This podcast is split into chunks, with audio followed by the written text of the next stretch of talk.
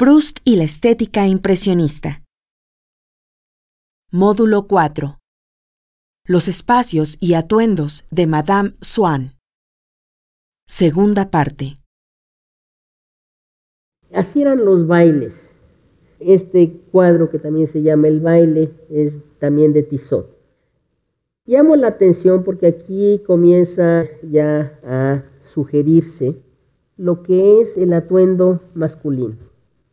Los hombres se vistieron con gran lujo y con gran colorido hasta el siglo XIX. Antes del siglo XIX se vestían de todos los colores, con chalecos, con zapatillas llenas de hebillas doradas, etc. Y de alguna manera, a partir del romanticismo, se inventó la moda para hombre en que los colores fueran de preferencia negro y gris, con ciertos permisos para el café o para el blanco. El blanco en general era para los días de campo, para ir de cacería, etc. Pero aquí lo que resalta es el colorido de los vestidos de las mujeres y la uniformidad extraordinaria del vestido de los hombres. Todos están de negro. Fíjense, ese que es un cuadro otra vez de Monet, un retrato de Madame de Godibert y el vestido correspondiente que se puso en aquella exhibición memorable. Ese es el vestido que se usaba en la época y ese es el vestido que le pone Monet a su modelo, o mejor dicho, la retrata usando ese vestido pues allí casi podría decir que doble polizón, doble ballena, doble crinolina es verdaderamente un vestido imposible, maravilloso pero imposible. Nótese lo pequeño de la cintura, pequeña cintura solo lograda gracias al corsé. Este es un vestido memorable porque fue un vestido de la emperatriz Eugenia. Estamos hablando de antes de 1870. La emperatriz Eugenia fue la esposa de Napoleón III. Con el desastre de la guerra franco-prusiana se termina el imperio de Napoleón III. Así eran las modas antes de 1870. Nuevamente, polizón, polanes, volantes, ballenas. Cuando se describe a Odette como hecha a pedazos, justamente porque la pedacería no corresponde a las formas naturales del cuerpo, sino que hay estas entradas y salientes que le dan a Odette, dice el texto, la impresión de un vientre postizo. Claro, entre el polizón y estas entrantes, la sensación del vientre postizo que luego se infla en este globo imposible, ahí está la ballena. Eso usaban las mujeres debajo de los vestidos. La pregunta es, ¿cómo se sentaban? O quizá como era para el baile, no se sentaban. Entonces, encima de estar encorsetadas, tenían este peso porque se dan cuenta que esta ballena es un armazón de madera. Aunque fuera muy flexible la madera, de todas maneras es un peso imposible. Eso o la crinolina, que era un poco más flexible. Era este, tiras de acero forradas de tela. Y tenía más flexibilidad porque podía más o menos plegarse. Si uno no se sentaba con cuidado, corría el peligro de sentarse sobre el aro y entonces todo el vestido se levantaba así. Entonces, encima de todo, había que aprender a moverse, caminar y sentarse con estas verdaderas prisiones. Bueno, varias formas de corsés, muy elaborados, como si alguien los fuera a ver, pero bueno, por lo menos saber que era uno elegante por dentro del vestido debe haber sido una consolación. Viene esta moda maravillosa iniciada por Fortuny, un español que vivió muchísimo tiempo en Venecia y que era verdaderamente un hombre extraordinariamente versátil. Era químico, sabía de textiles, no solo hacía las telas, sino las pintaba, Era pintor, era diseñador de interiores y además inventó algo maravilloso, hacer telas copiadas de los cuadros del Renacimiento. Entonces no sorprende que sea el costurero favorito de Proust, precisamente porque los diseños de Fortuny, que son totalmente modernos, contemporáneos, y que sin embargo tienen este pasado incorporado a la modernidad. En el caso de estos vestidos, se perdió ya el polizón, la ballena, la crinolina, los corsés, y de pronto llegan estos modelos que inventa Fortuny que se llaman delfos, que son de seda plegada de manera muy especial y en muchos casos tornasolada. Es realmente de una belleza extraordinaria. Pero miren el efecto de semejante vestido sobre el cuerpo de la mujer. Ahí se marcan todas sus formas y sin embargo está la tela de alguna manera haciendo diálogo con el cuerpo de la mujer.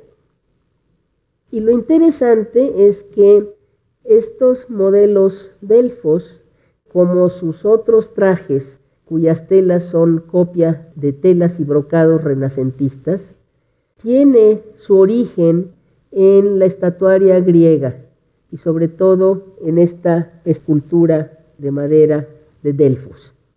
Ese plegado, por así decirlo, sobre el cuerpo es lo que hace la tela, como si la tela se incorporara al cuerpo o el cuerpo se incorporara a la tela. Realmente es extraordinario este modelo de Elfos, muy apreciado y muy utilizado por Sara Bernard, desde luego, y que es una elegancia extraordinaria estos botoncitos que estrictamente hablando no abotonan nada, pero están allí para la hermosa decoración. Que además tienen la característica y el placer que les daba en la época aquellas telas o aquellas texturas tornasoladas, moiré, ¿sí? el famoso moiré que es tan de fin de siglo y principios de este siglo, todos nuestros poetas modernistas hablan siempre de texturas moaré, flores moaré, algo moaré. Les fascina esa palabra. Palabra que hoy ya cayó en desuso, desgraciadamente. Viene la moda masculina. Quiero llamar la atención sobre esta especie de bosque de sombreros de copa. Todos se visten exactamente igual. Este es un cuadro de Manet que se llama Baile de Máscaras en la ópera. Lo que me parece muy interesante es que solo las mujeres están disfrazadas, los hombres no. Aunque, visto desde otra perspectiva, todos están disfrazados de sombrero de copa. Entramos así a la moda masculina. Este es un cuadro muy famoso de Tissot porque estaban los personajes de la alta aristocracia pertenecientes al famoso Jockey Club. Pero claro, aunque están muy a gusto, reposados, descansando, pues no falta el sombrero de copa, proverbial y obligado. He aquí al príncipe de Gales, que después habría de ser Eduardo VII de Inglaterra. Y este es un cuadro, un retrato de Edouard Manet de Fantin Latour. Edouard Manet, a pesar de que su pintura era rechazada en los salones académicos de pintura, era él mismo un hombre elegante y vestido como il faut, de acuerdo con la moda. Proverbial sombrero de copa, proverbial chaleco con la esclavina, los guantes, en este caso pantalón gris claro y la chaqueta. Ese es, por así decirlo, el uniforme de los hombres que uniformemente se visten así durante muchísimos años. Todas estas están sacadas de revistas de modas, donde de alguna manera eran los tiempos en que la moda era prescriptiva. Hoy la moda se ha convertido en algo optativo, pero hubo un tiempo en que para ser aceptado por los vecinos, por la sociedad, uno tenía que vestirse a la moda o no aparecerse por ahí, porque si no el rechazo era contundente.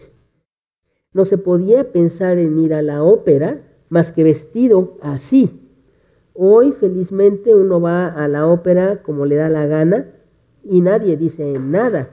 Hubo un tiempo en que ni siquiera los hubieran dejado entrar. Me voy al siguiente texto porque lo que es fascinante me parece es lo que Proust hace con estas modas. Y lo que Proust hace con estas modas lo focaliza de manera probablemente más fuerte en Madame Swann, en la duquesa de Guermantes y en Albertine. Esas son las mujeres que se visten bien en Proust. Las transformaciones florales de Madame Swann. Hasta ahora hemos visto a Odette de Crécy en su avatar de virgen. Ha llegado el momento de conocer a Madame Swann en su avatar de flor. Y si el volumen se llama A la sombra de las muchachas en flor, esta es previa a Van la Lettre, una mujer flor. Y así está descrita. El contexto en este momento especial de la obra es que el muchachito, Marcel, el narrador, enamorado de la hija de los Swan, Gilbert, nunca ha sido correspondido, de hecho, y Gilbert constantemente lo desaira, como no le importa, se puede ir. Entonces, de alguna manera, ese amor no correspondido casi como por metonimia necesaria, pasa hacia la madre.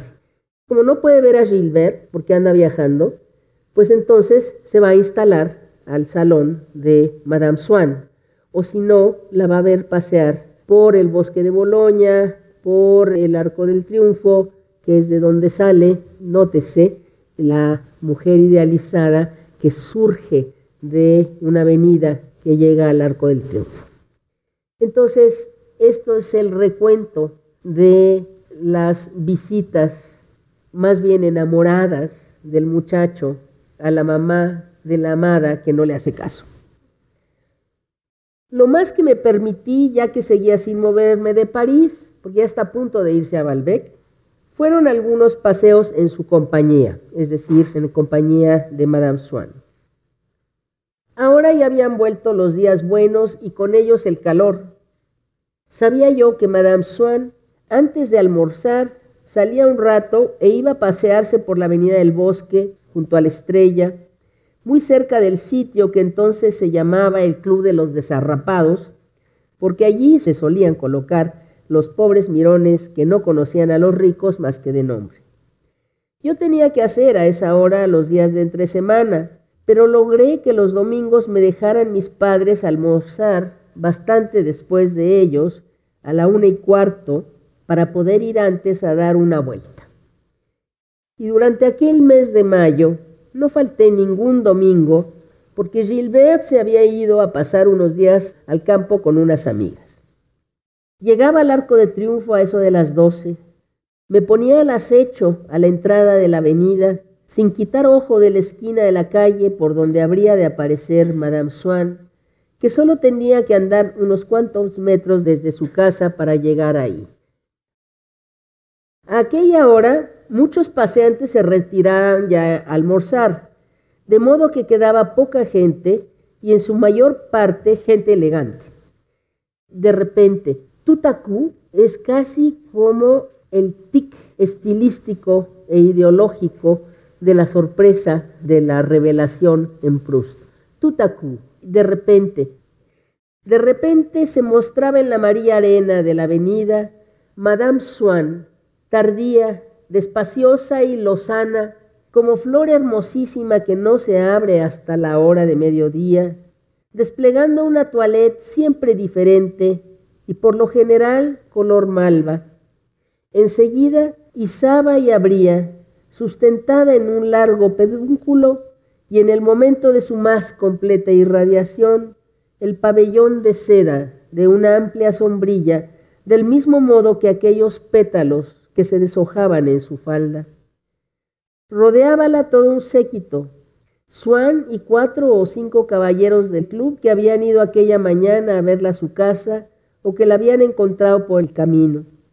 La obediente aglomeración gris o negra de aquellos hombres ejecutaba los movimientos casi mecánicos de un marco inerte que encuadrara a Odette, de modo que aquella mujer, que tenía intensidad tan solo en los ojos, parecía como que miraba hacia adelante, allí, entre todo, esos hombres como desde una ventana a la que se había acercado, y de ese modo surgía frágil, sin miedo, en la desnudez de sus suaves colores, cual aparición de un ser de distinta especie, de raza desconocida y casi de bélica potencia, por lo cual compensaba ya sola lo numeroso de su escolta. He aquí una maravillosa descripción de Madame Swann apareciendo súbitamente, apareciendo además en una sintaxis que ya hablé de la poética de diferición de Proust, que es extraordinaria, se mostraba. La frase simple sería, se mostraba Madame Swann como flor, ya. Sin embargo, hay esta diferición, esta interpolación de predicados, de circunstanciales, una tras otra, hasta que de pronto hace su aparición como flor. Se mostraba en la amarilla arena de la avenida Madame Swann, tardía, despaciosa y lozana, como flor hermosísima que no se abre hasta mediodía. He aquí la aparición que contempla exaltado el niño, el muchacho, porque ya no es tan niño, de Madame Swann como una flor, color violeta, color malva. Bueno, entre otras aquí tenemos a la mujer flor, un cuadro de Monet que en realidad se llama Mujer leyendo, pero lo interesante es cómo la figura de esta mujer parece surgir de la hierba, que no se sabe cuál es la diferencia entre las flores como tales y las flores de su sombrero, y si su vestido tiene aplicaciones florales o simplemente son los reflejos de las flores que caen sobre ella, y lo mismo ocurre con su sombrilla. Esas flores están en la sombrilla, son parte del diseño de la sombrilla, o bien son flores de la misma hierba donde está sentada la mujer. Esta especie de diálogo constante entre lo facticio, lo artístico y lo natural es constante en Proust, como lo es también en los impresionistas, en ese sentido. Un cuadro famosísimo de Monet que es una mujer al aire libre con el velo que le está tirando el viento, un paraguas y un niñito observándola allí. Es una serie de cuadros de Monet que es muy famoso porque una es figura al aire libre mirando a la derecha y entonces esta mujer vestida en tonos más bien lilas y blancos con un paraguas del mismo color mirando hacia la izquierda es un cuadro, mirando hacia la derecha es otro cuadro y el otro cuadro tiene un niñito ahí abajo que casi parece surgir de la hierba y que la está contemplando amorosamente. Lo que es maravilloso de este texto no solo es la transformación de Madame Swann en flor, sino en flor enmarcada, y enmarcada casi cinematográficamente, y para eso sirven todos estos hombres disfrazados con el mismo uniforme, están vestidos de negro y queremos suponer, como en el baile de máscaras de la ópera de Manet, todos con sombrero de copa, todos rodeando a Odette y por lo tanto formándole un cuadro. Desde ese cuadro, dice el texto, como por una ventana se asoma la flor. Es maravilloso este cuadro que es casi cinematográfico porque el cuadro es más o menos inerte y uniforme por cómo están vestidos los hombres, pero la mujer dentro del cuadro sigue moviéndose como esta flor a la que agita el viento de la admiración de todos estos personajes. Ya que se abrió la flor, ahora vamos a ver a la flor en su salón y ciertos motivos del ideal prustiano de la fusión de los espacios, de la incorporación del afuera en el adentro y de todos los tiempos. Entonces vayamos al tercer texto, las transformaciones florales de Madame Swann, el salón de invierno. Cuando se acercaba la primavera, trayendo otra vez el frío, en la época de los santos de las heladas y de los aguaceros de Semana Santa, Madame Swann, como se le figuraba que su casa estaba helada, solía recibirme envuelta en pieles. Desaparecían frioleros, hombros y manos bajo el blanco y brillante tapiz de una esclavina y un inmenso manguito, ambos de armiño, que no se quitó al volver de la calle y que parecían los últimos bloques de nieve inverniza más persistentes que los demás, y que no lograron derretir ni el calor del fuego ni los asomos de la primavera. Y la verdad completa de esas semanas glaciales, pero ya de floración, érame sugerida en aquel salón al que iba a dejar de ir muy pronto por otras blancuras aún más embriagadoras, por ejemplo, la de las flores llamadas bolitas de nieve que juntaban en lo alto de sus largos tallos desnudos, como los árboles lineales de los primitivos no prerrafaelitas, que no es lo mismo y es lo que están viendo allí, ese cuadro de Dante Gabriel Rossetti que es de la Anunciación. Pero en francés no dice primitivos, dice prerrafaelitas, que es la corriente de pintura inglesa que es más o menos contemporánea a Proust fines del siglo XIX. Sus globitos apretados unos a otros, blancos como ángeles de anunciación y envueltos en un olor a limonero, estrictamente en francés dice limón. Porque la dueña de Tansonville sabía que abril, aunque helado, no le faltaban flores, que invierno, primavera y estío no están separados por barreras tan herméticas como cree el hombre del bulevar, el cual se imagina que mientras no lleguen los primeros calores en el mundo, no hay otra cosa que casas agobiadas por la lluvia. Madame Swann se contentaba con la que le mandaba su jardinero de Combré, y no apelaba a su florista oficial para llenar las lagunas de aquella insuficiente vocación con préstamos solicitados de la precocidad mediterránea. Pero no tenía yo la pretensión de que lo hiciese ni la necesitaba. Para sentir la nostalgia del campo, bastábame que juntamente con las nievecillas del manguito, las bolas de nieve, que quizá en el ánimo de la dueña de la casa no tenían más objeto que componer por consejo de Bergot sinfonía en blanco mayor con el mobiliario y con su traje. Me recordaran que el encanto de Viernes Santo representa un milagro natural al cual podríamos asistir todos los años de no ser tan insensatos y que dichas flores, ayudadas por el perfume ácido y espirituoso de otras corolas, que no sé cómo se llamaban, pero que me hicieron quedarme parado muchas veces en el curso de mis paseos de Combré, convirtiesen el salón de Madame Swann en paraje tan virginal, tan cándidamente florido sin hoja alguna, tan repleto de olores auténticos como la veredita de Tansonville. Hermosa descripción monocromática del salón de Madame Swann, en la que la dueña es tan blanca como sus muebles, como sus flores, como la nieve que está afuera y que parece haber traído con el armiño de los manguitos que trae para quitarse el frío. Y que además hay esta especie de visión integradora, no solo del afuera y el adentro, trayendo en los manguitos de armiño la nieve que está allá afuera, sino trayendo las flores de Combré y la evocación de Combré a la ciudad. Es decir, es una manera de unificar el espacio de París con el espacio de Combré gracias a las flores mismas.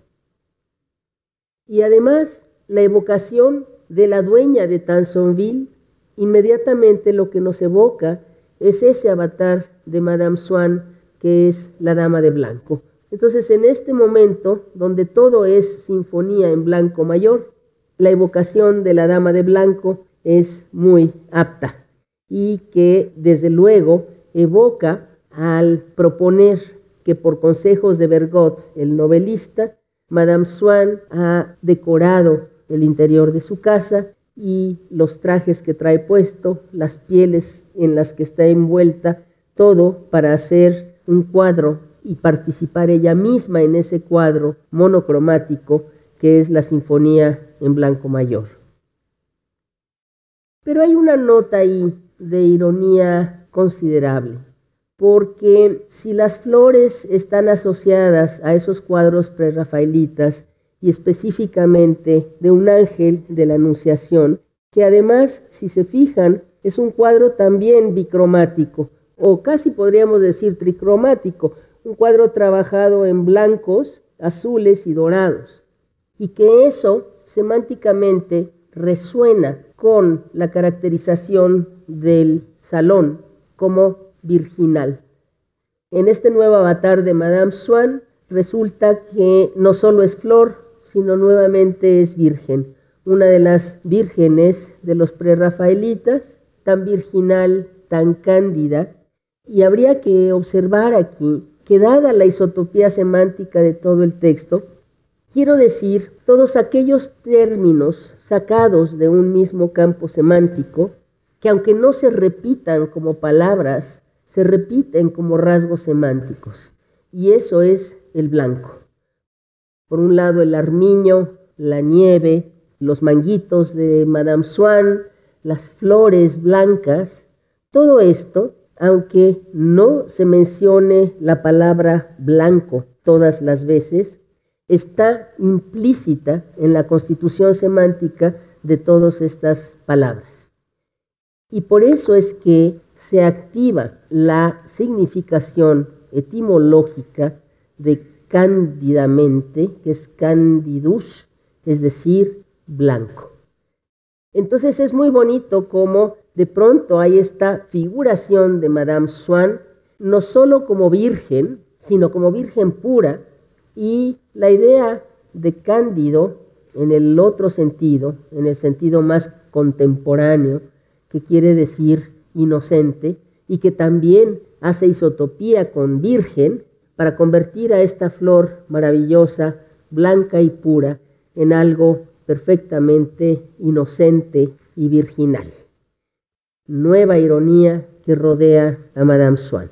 Doble virgen, virgen botticelliana, que ya dejó de serlo, porque ya vimos que se construyó un nuevo cuerpo y una nueva moda, pero virgen prerrafaelita también, toda vestida de blanco y con flores como en un cuadro de la Anunciación.